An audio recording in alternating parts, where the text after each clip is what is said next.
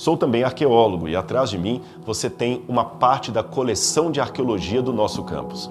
São peças que contam milhares e milhares de anos de história relacionada à Bíblia Sagrada. Nós temos peças aqui tão antigas que datam do período do bronze, eu estou falando de 3.200 anos antes de Cristo. Há também peças do período romano e da Idade Média. O acervo é riquíssimo e único em território nacional. Mas o que você está vendo aqui é apenas uma parte da coleção, porque a maior parte está guardada num cofre. Nós não temos espaço físico, apenas esta sala. Mas o nosso sonho é construir o prédio do MAB, como carinhosamente nós chamamos o nosso museu. MAB, Museu de Arqueologia Bíblica do UNASP. E agora eu quero convidar você a conhecer o local onde nós vamos erguer este prédio para abrigar esta coleção e um dia você e sua família poderem vir ao nosso campus para conhecer o nosso acervo. Então vem comigo, você é o meu convidado. Aqui exatamente atrás de mim você vê a realização de um sonho, ou pelo menos o começo dessa realização. É porque nós vamos construir neste lugar o futuro prédio do Museu de Arqueologia Bíblica do UNASP, o MAB. Aqui as exposições ficarão permanentes para você e sua família poderem vir conhecer o nosso acervo. Mas você também pode participar da realização desse sonho. Participe você desse projeto, que é um ganho não apenas para a nossa região, mas para todo o nosso país. Olá, boa noite. Acabei de esquecer de tirar a máscara.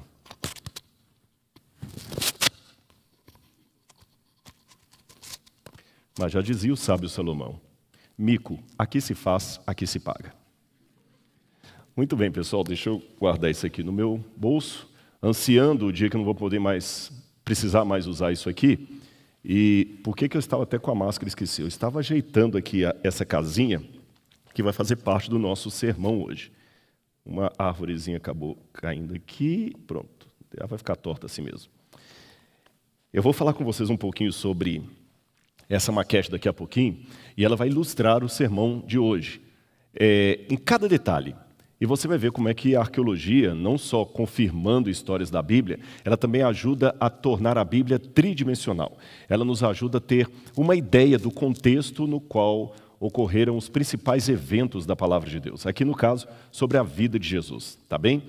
E eu quero agradecer aqui de público, mesmo ela pedindo para eu não fazer isso, implorando. Eu quero agradecer a minha esposa, Laura, que ficou, coitada, está com a mão cheia de cola, dessas colas que pegam assim, não sai mais, colando isso aqui, e eu orientando como é que era uma casa judaica do período bíblico. E ela fazendo a gente correndo, e para ajudar, no finalzinho agora, acaba a a cola que a gente estava usando ali, uma especial que colava tudo aqui, aí a gente correndo. Mas por que todo esse sacrifício? Em primeiro lugar, porque nós amamos pregar a palavra de Deus. E tanto eu como a Laura, a gente fez isso aqui para tornar a Bíblia de maneira mais didática. E para você, a gente fez isso para honra e glória de Deus, é claro, e para você entender melhor a Bíblia Sagrada. Eu sei que alguns alunos do colégio, que aliás são muito bem-vindos, estudam em nosso campus, em nosso centro universitário, pela manhã. Então você vai estar vendo esse, essa programação na terça-feira pela manhã, estou certo? Na terça-feira. Mas saiba que você pode receber o nosso abraço, ainda que virtual, e eu espero que você entenda bem a mensagem bíblica e se apaixone, não apenas pela vida de Jesus, pela história de Jesus, mas pelo Jesus da história. Muito bem, pessoal. Eu gostaria de, nessa noite, daqui a pouco eu vou voltar para a maquete, explicar para vocês um pouco sobre uma parábola que é muito conhecida na Bíblia e que muitas pessoas têm dificuldade de, de entendê-la. A parábola do filho pródigo. Então, sem muita perda de tempo, eu gostaria de convidar você que está em casa a abrir a sua Bíblia comigo em Lucas, no Evangelho de Lucas, que nós temos essa parábola bem explicitada, bem contada, Lucas capítulo 15, versículos 11 em diante.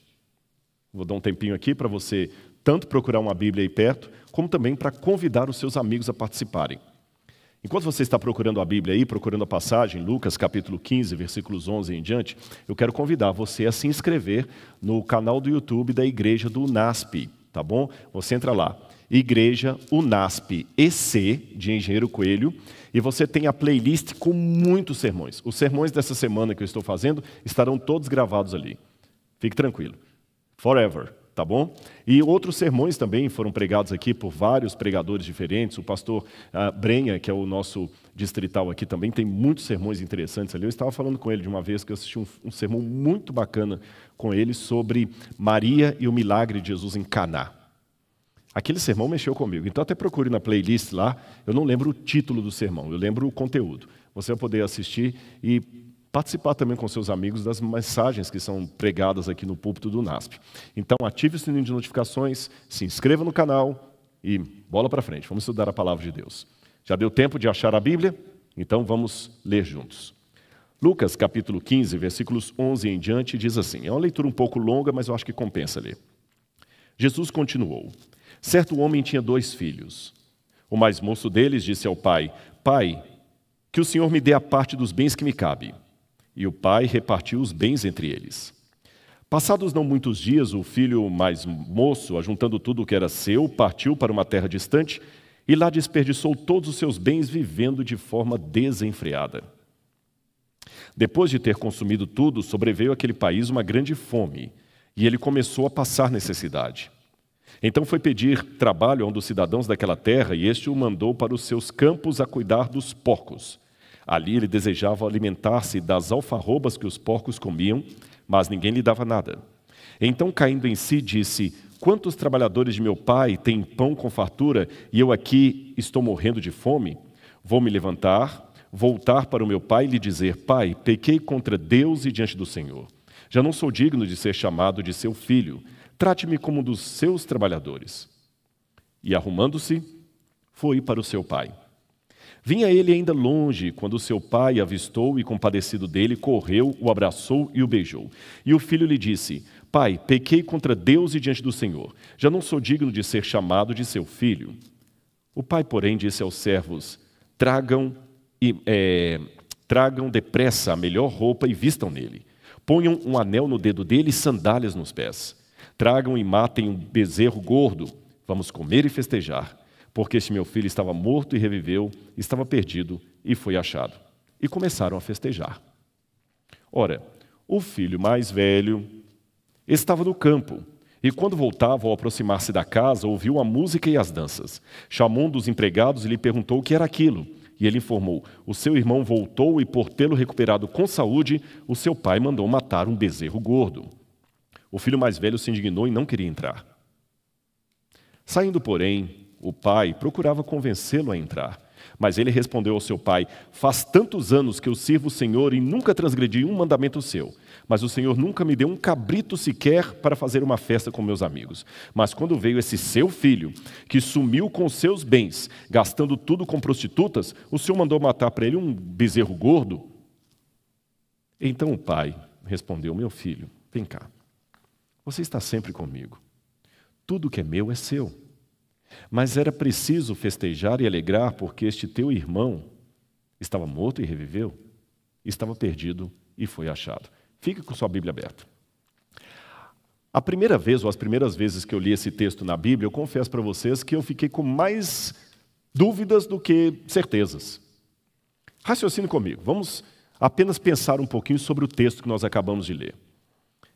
Para começo de conversa, essa é uma parábola muito injusta. Sim, muito injusta. Vamos tentar modernizá-la aqui. Vamos contemporaneizar essa parábola para você entender um pouquinho melhor o que tudo isso significa. Um pai tinha dois filhos, certo? Um deles era trabalhador. Ele falou: Pai, eu nunca transgredi uma ordem tua, quer dizer, nunca deu dor de cabeça para o pai, sempre trabalhando nos negócios da família e tudo mais. E o outro não valia o prato que comia. Era sempre um bom vivan, o pai, às vezes, teria que acordar de madrugada porque a polícia estava ligando, porque ele, bêbado, bateu o carro, deu perda total. O pai tem que ir à delegacia para tirar o delinquente de lá.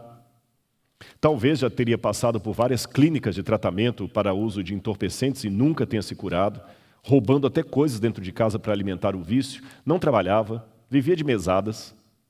E um belo dia, esse filho mais moço, completamente vagal, fala assim: pai, olha, eu quero sair, eu quero participar bastante do mundão, quero pegar menina, quero pegar praia e tudo mais. Me dá a herança aqui.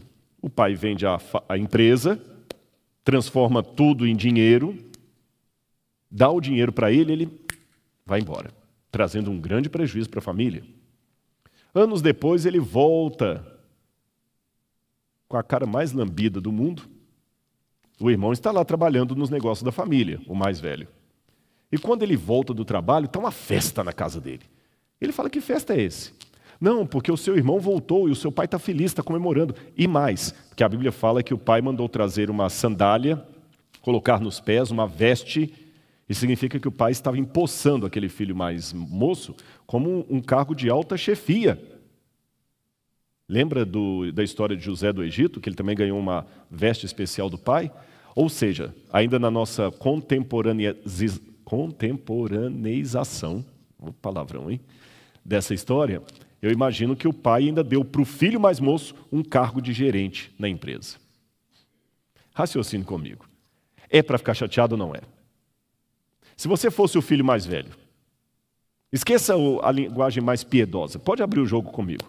Eu estou com o filho mais velho e não abro. Você trabalha, dá duro, nunca transgride seu pai. O outro vive a vida ao Deus dará. Apronta, gasta todo o dia da família, depois volta e você ainda tem que aguentá-lo lá trabalhando e tudo? Será que essa é uma imagem correta a se passar de um pai? Eu sei que esse pai, na visão de muitos psicólogos, seria um pai fraco, um pai sem pulso, um pai que não dá limites. Que o filho apronta, apronta, apronta, leva tudo e depois ainda volta como herói. Pior, que esse pai da parábola representa Deus. Então, seria Deus um, um pai assim, completamente à vontade? Um outro problema que eu tenho com essa parábola é que ela parece que não tem fim. Você percebe? É, o pai está à porta, tentando convencer o filho a entrar, e a pergunta óbvia que eu fiz quando eu li isso a primeira vez na Bíblia é: e aí, entrou ou não entrou? Aceitou ou não aceitou? Em que pese a injustiça que ele sofreu, agora eu quero saber, ele aceitou, eu vou entrar e comemorar com o pai, e a história parece que não tem um fim. Por, por que Jesus terminou essa parábola sem um epílogo? E para terminar, um outro problema que eu tenho com a parábola é o título que as Bíblias, as traduções da Bíblia dão para ela, a parábola do filho pródigo. Como se ele fosse o personagem central, o herói. Ele não é. Ele não é aquele exemplo de aluno que eu ia ficar feliz em dar aula para ele. Ele talvez não é um exemplo de irmão que você ia ficar feliz em ter na sua casa. A parábola do filho pródigo. Parece que a recompensa ainda fica para ele. Vamos entender esse texto? Só que antes eu tenho mais um problema que foi levantado por, ah, por vários é, é, teólogos ateus. Essa parábola parece que nem foi dita por Jesus. Eu vou explicar por quê. Para a gente entender a palavra de Deus, uma dica que eu vou dar para você de hermenêutica. Hermenêutica é a ciência da interpretação.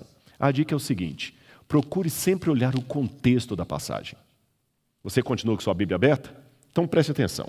Aqui no capítulo 15, versículo 11, quando eu comecei a ler o texto, na minha tradução diz assim: Jesus continuou. Ora, se eu falo que continuou, é porque tinha algo antes, concorda comigo? Se você acabou de acessar o canal, aí eu falo assim, gente, continuando, peraí, continuando o quê? Então, se fala que Jesus continuou, é porque tem algo antes que faz parte daquela, daquele enredo, daquele contexto. E o que está imediatamente antes? A parábola de uma moeda perdida. A parábola da dracma perdida, uma moeda perdida, dentro de casa. Só que, olha o verso 8, como é que a, eu vou contar para você rapidamente. A parábola da ovelha da moeda perdida parece até uma parábola simplória demais, infantil. Uma mulher tinha dez moedas, perdeu uma moeda em casa, varreu a casa inteira até encontrar aquela moeda, depois que encontrou foi comemorar com as amigas. Ponto final. Meio sem graça, né? Abra o jogo, é, admita comigo. Sem graça. Uma história sem graça. A mulher tinha dez moedas, perdeu uma, varreu a casa, encontrou. Só que essa parábola da moeda perdida, ela começa com uma conjunção alternativa, verso 8. Ou, ora, se eu começo ou, é porque tem uma outra situação antes. E o que está imediatamente antes? Olha na sua Bíblia. A parábola da ovelha perdida. E a parábola da ovelha perdida começa no verso 3 com a seguinte palavra: Então Ora, se eu começo com então, é porque tem algo antes. E o que está imediatamente antes? Olha aí agora em capítulo 15, versículos 1 e 2. Aproximavam-se de Jesus todos os publicanos e pecadores para o ouvir. Os fariseus e escribas murmuravam, dizendo: Esse recebe pecadores e come com eles. Então Jesus passou a contar-lhes uma parábola. Os críticos da Bíblia, aqueles teólogos céticos, falam o seguinte: olha, o primeiro erro histórico aqui de Lucas é que publicanos, perdão, é, fariseus e escribas não ficavam no mesmo recinto que publicanos e pecadores. Uma das coisas que os judeus tinham como máxima da sua religiosidade é não se contaminar. Então, se um publicano e pecador está comendo ali, ali é o lugar para eu não comer. Eu não quero me contaminar. Ora, se Jesus estava comendo com publicanos e pecadores, é mentira de Lucas que os fariseus estavam lá olhando. Como é que a gente entende isso? Agora você pode vir para a maquete aqui que a Laura fez para mim. Para mim não, para o NASP, porque depois ela vai para o Museu de Arqueologia. Ela só quer dar umas retorcadas aqui, porque alguma coisa não saiu bem. Deixe-me ver onde é que eu coloco a minha Bíblia agora, para não trazer problema. Vou colocá-la aqui atrás. Pronto. Gente, eu não pus a Bíblia no chão por falta de reverência, não, viu? Eu a coloquei em cima ali do, do tapetezinho onde estão as coisas ali. Aliás, você tem uma coisa que eu, eu, não é bibliolatria, mas que eu acho que a gente tem que ter reverência é com a palavra de Deus. Você sabe que os judeus, e a gente tem isso nos manuscritos do Mar Morto, quando eles iam escrever o nome de Deus, eles mudavam a tinta da caneta e escreviam em palio hebraico. Hoje, às vezes, até para escrever, escrevem Deus com apóstrofo para poder não banalizar o nome de Deus. E eu acho que a palavra de Deus merece o nosso respeito. Então eu coloquei ali, não foi jogada no chão, eu coloquei com todo carinho ali e respeito que eu tenho por esse livro, que é a mensagem de Deus para mim. Agora vamos aqui à maquete. Eu quero ficar bem didático aqui. Essa câmera aqui está pegando bem, não é? Uhum. Então vamos lá. Aqui você tem uma típica casa do período bíblico. Essa casa é uma casa típica do período do ferro, 1200 a.C. Mas na época de Jesus, o modelo arquitetônico das casas não mudava tanto assim, não era tão diferente. As casas, vou virando aqui um pouquinho para facilitar para ela poder ver, elas tinham apenas uma entrada. Está vendo aqui, olha?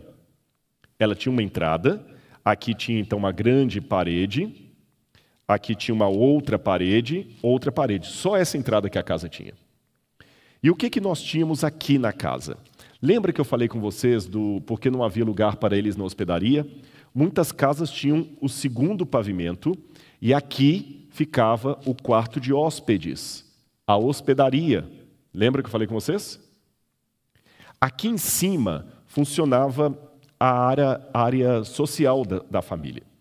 Eu vou virar um pouquinho agora aqui. Nós, de propósito, não fechamos a casa aqui do lado para você poder ver. Aqui, pronto, como é que ela era. A ótima imagem, está muito didático. Aqui teria uma parede. Nós não colocamos a parede para você poder olhar como era dentro da casa, tá bom? Então, aquela única entrada que eu falei, quando você entra na casa, o primeiro lugar que você tem acesso é o pátio. E lá no fundo você vê lá os animais, eu não sei se consegue bem, se a câmera consegue dar um close maior, se dá para vocês verem. Lá no fundo tem os animais da, da família lá. Vou tentar ver aqui, eu não programei com ela antes. Lá no fundo, essa aí, é, esse, não, quando eu falei lá no fundo tem os animais. Aí você me quebra. Pronto. Esses animais. E olha que eu nem evolucionista sou, hein? Dizem, não sei se é verdade isso, ou se é lenda urbana, que uma vez. Gente, eu vou ficar sem, sem espuminha aqui mesmo, porque senão não vai dar certo. Uma vez, numa uma igreja, eles estavam, os pregadores estavam chegando e demoraram. Sabe aquelas igrejas do interior que, enquanto o pregador não chega, vão cantando um monte de hino, um monte de hino?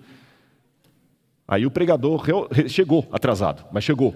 Chegou e foi lá para a salinha pastoral. Aí, quando viram que já estava a plataforma entrando, para você que não é adventista, eu vou explicar. A plataforma, sim, antigamente nas igrejas ficava o pregador no púlpito aqui e alguns homens sentados atrás, chamava de plataforma. Aí alguém falou assim: Olha, vamos cantar agora uma música mais curtinha, uma música de criança. Aí, alguém, aí um menininho falou assim: Eu quero a música do Noé. Tá bom, a música do Noé, até a plataforma entrar. Aí começaram a cantar.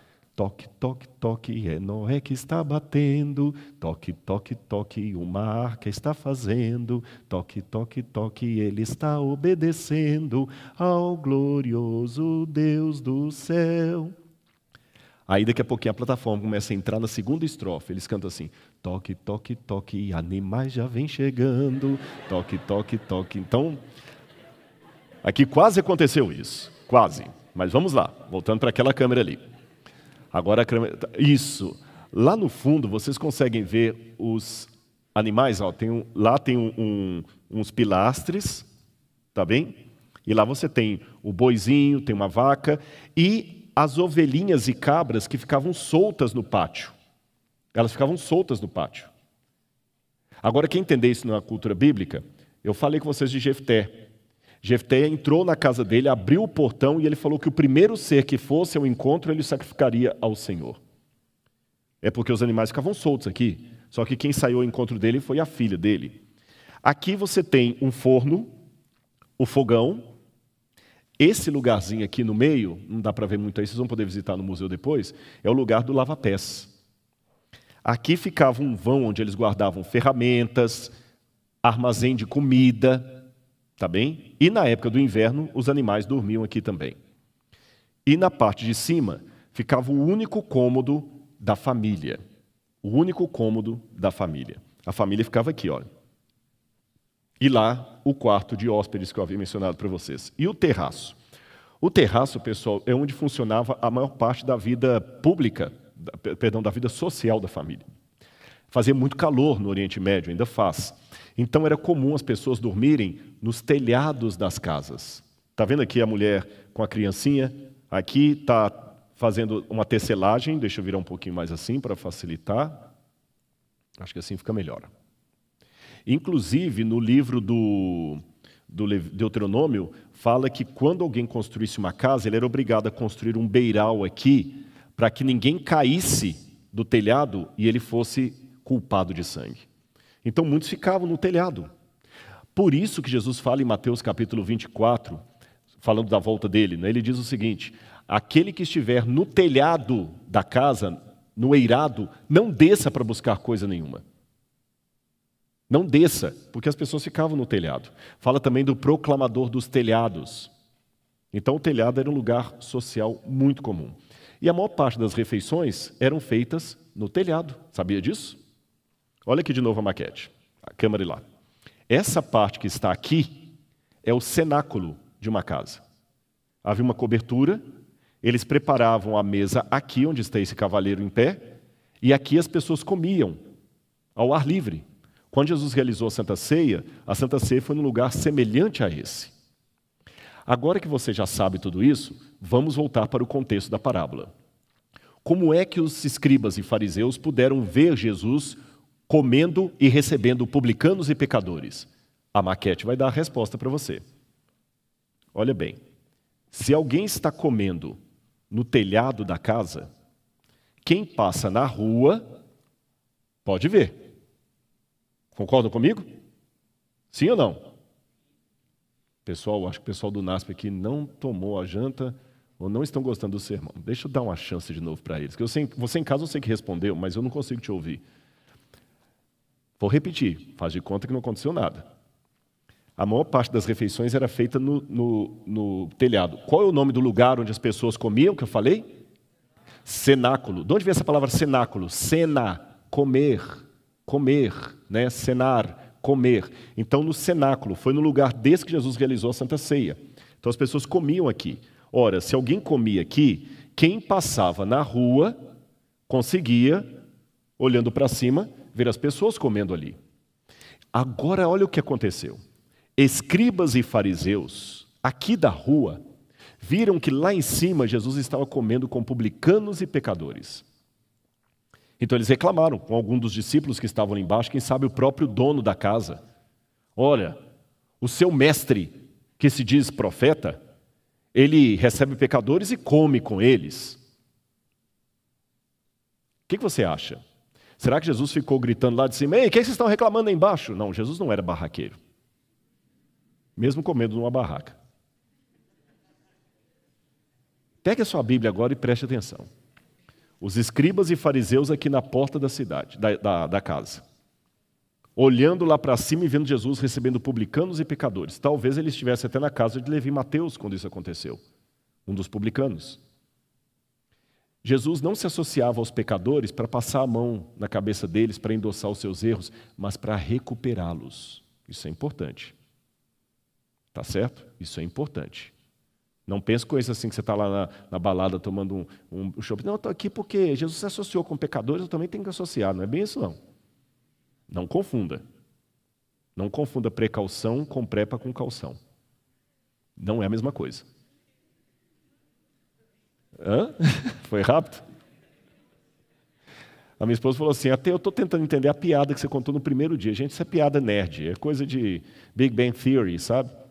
Aquelas piadas precisam ser explicadas. É como aquele famoso provérbio que diz assim: um homem, um jogador de tênis, ainda que esteja descalço, é um jogador de tênis. Ponto. Não é profundo? Não é filosófico? É isso aí, ó. E vocês riram. Que bom. Voltando à nossa situação. Os fariseus não estavam rindo, pelo contrário, eles estavam muito chateados. Esse homem recebe pecadores e come com eles. Sabe o que Jesus fez?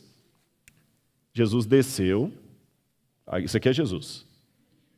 Tu, tu, tu, desceu a escada. Desceu a outra escada. Aí ele saiu aqui à porta. Qual o problema? Aí ele amaldiçoou a figueira.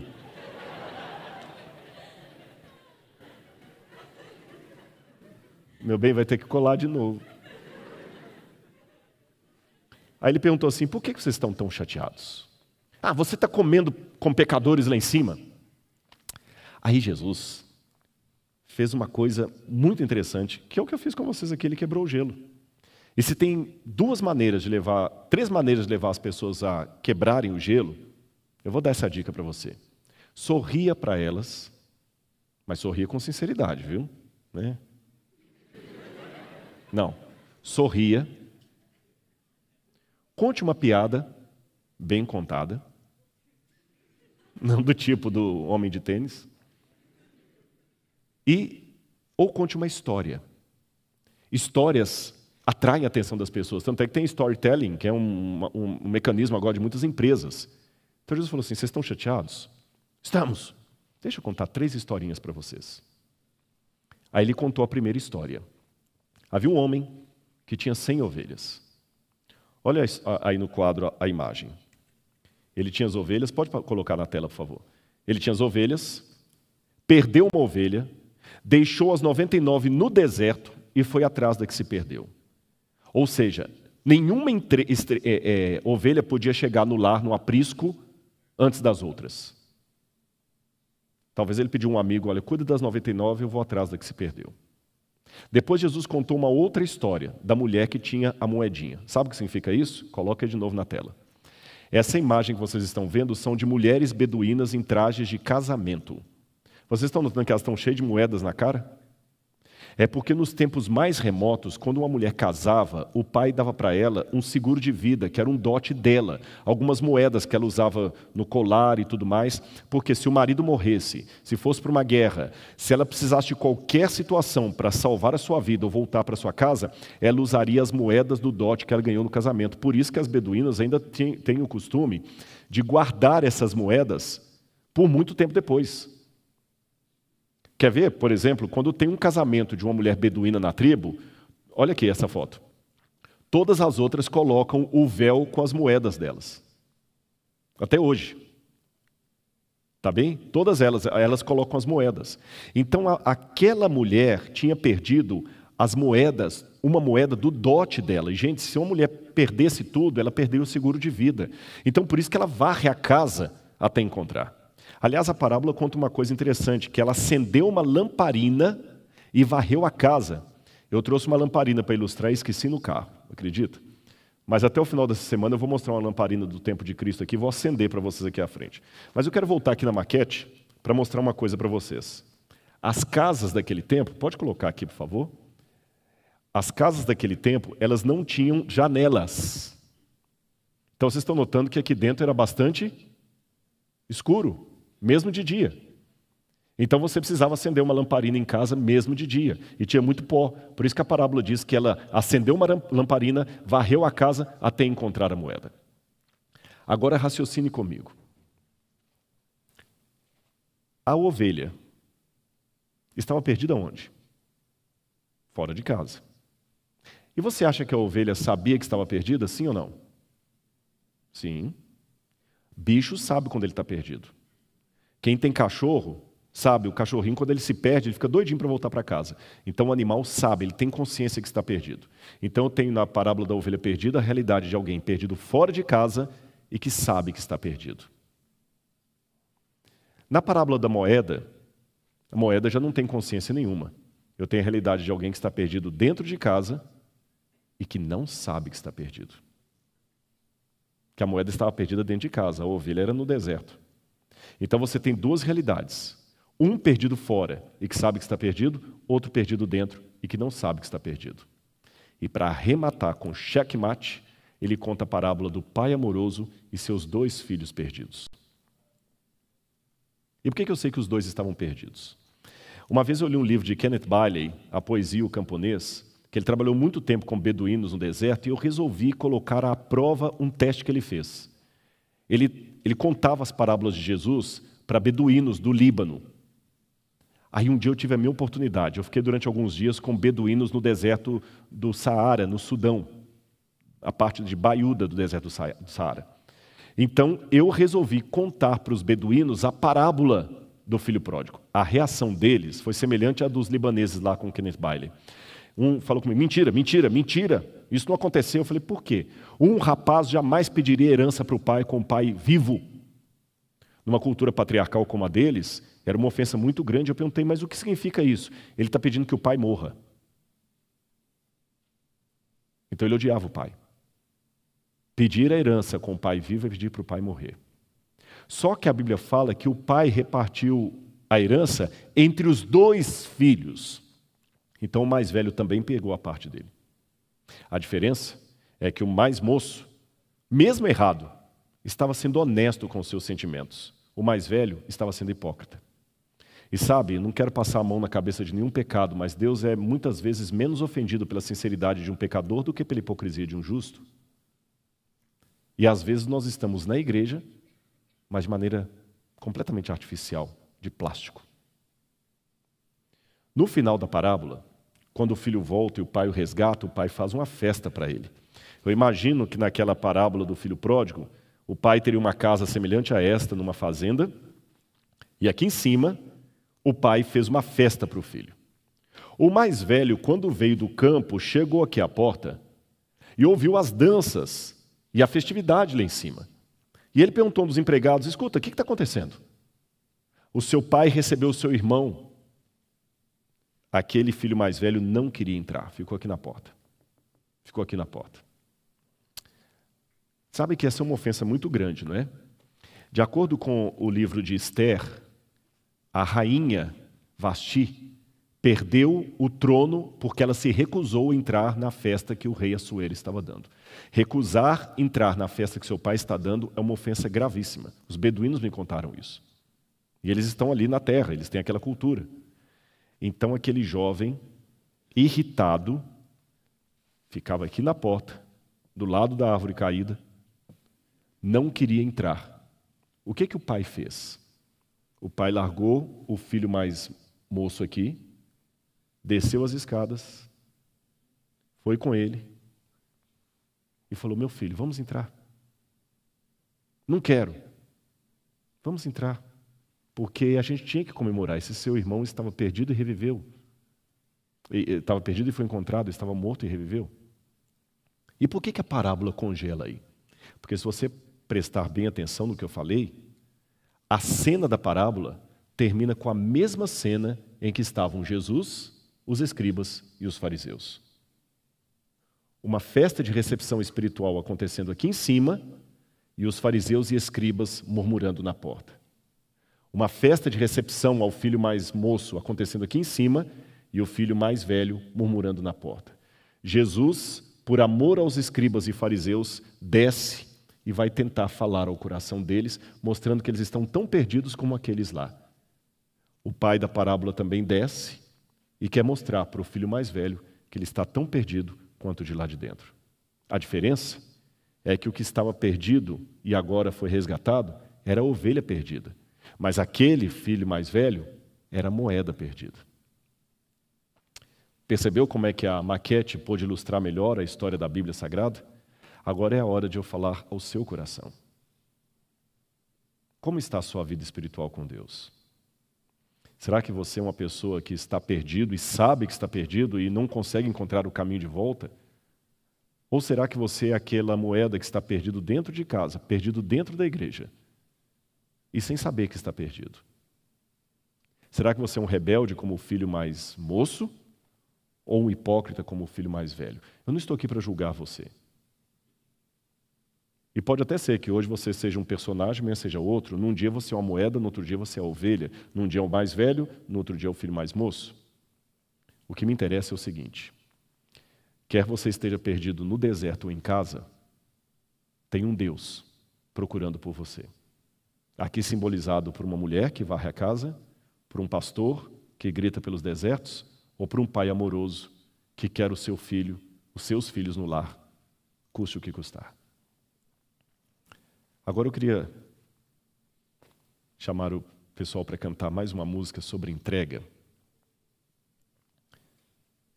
Mas enquanto eles vêm aqui, eu quero colocar um último desafio para você.